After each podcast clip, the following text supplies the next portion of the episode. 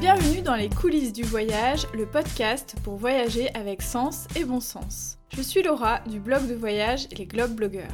Toi aussi tu as envie de voyager de manière plus responsable, d'organiser tes escapades facilement et dénicher des initiatives originales? Si la réponse est oui, alors tu es au bon endroit. Chacun de mes épisodes est un concentré de bonnes astuces pour t'aider à planifier tes prochains voyages durables.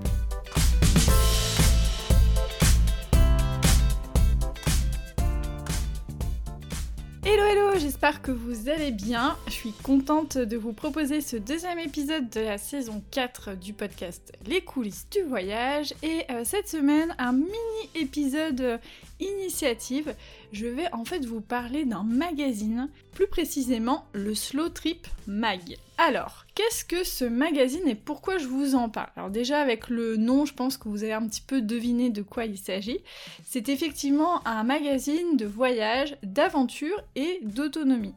Il est sorti en juin 2022, donc c'est assez récent, c'est un trimestriel, donc pour l'instant il y a deux numéros au moment où je vous parle, et c'est un magazine que j'ai tout de suite euh, eu dans le collimateur, puisqu'il parle de voyages un peu euh, différents, euh, de slow tourisme, etc.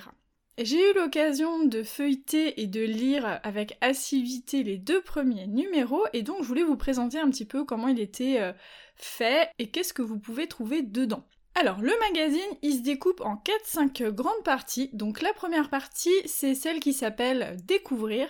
Donc, dedans, on retrouve des reportages, notamment sur des micro-aventures. Donc, on part euh, à pied autour du lac de Garlédan, 4 jours avec été sur les grandes traversées du Massif central, ou une descente de 3 jours en canoë sur l'Allier, par exemple.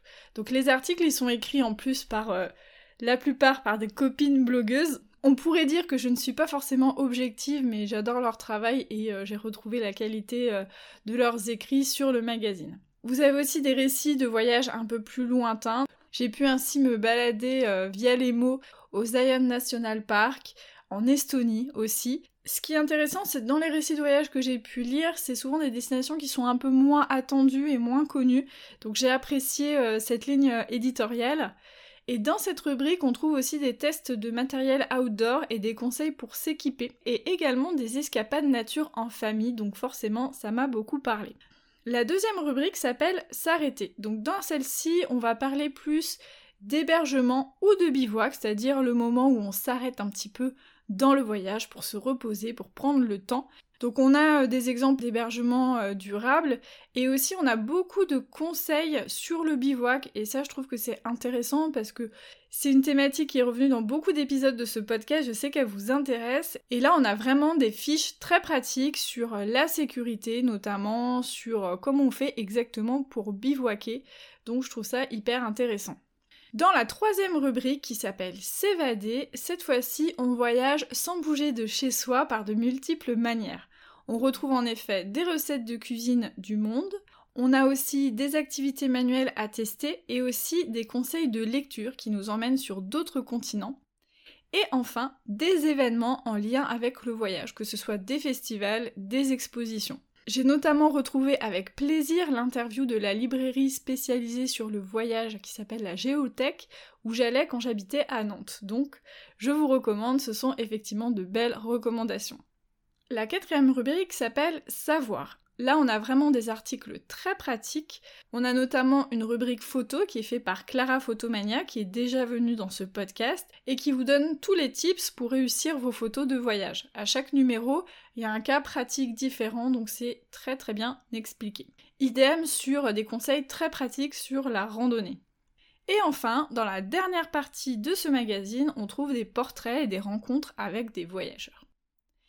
Donc sincèrement, je pense que si vous aimez mon podcast, si vous m'écoutez régulièrement, je pense que vous aimerez aussi ce magazine qui aborde les mêmes sujets et qui partage largement euh, ma philosophie euh, de voyage. D'ailleurs, vous retrouverez la plume de plusieurs blogueuses que j'ai interviewées par ici, comme les géonotrices, Astrid de Histoire de Tongue ou bien Clara de Wild Road. Euh, il y a beaucoup de femmes autrices dans ce magazine et ce n'est pas pour me déplaire non plus. Donc euh, je vous recommande vraiment ce magazine. J'ai aucune action euh, dans l'affaire, hein. je vous en parle vraiment parce que euh, j'ai eu un coup de cœur pour ce magazine.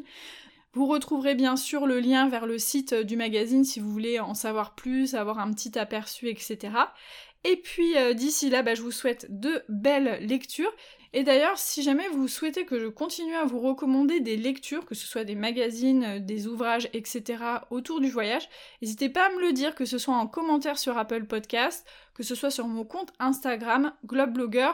Je vous mets toutes les informations pour me retrouver et aussi le lien vers le site internet de Slow Trip Mag dans la description de l'épisode. Comme toujours, et en attendant, je vous souhaite de belles lectures et à très vite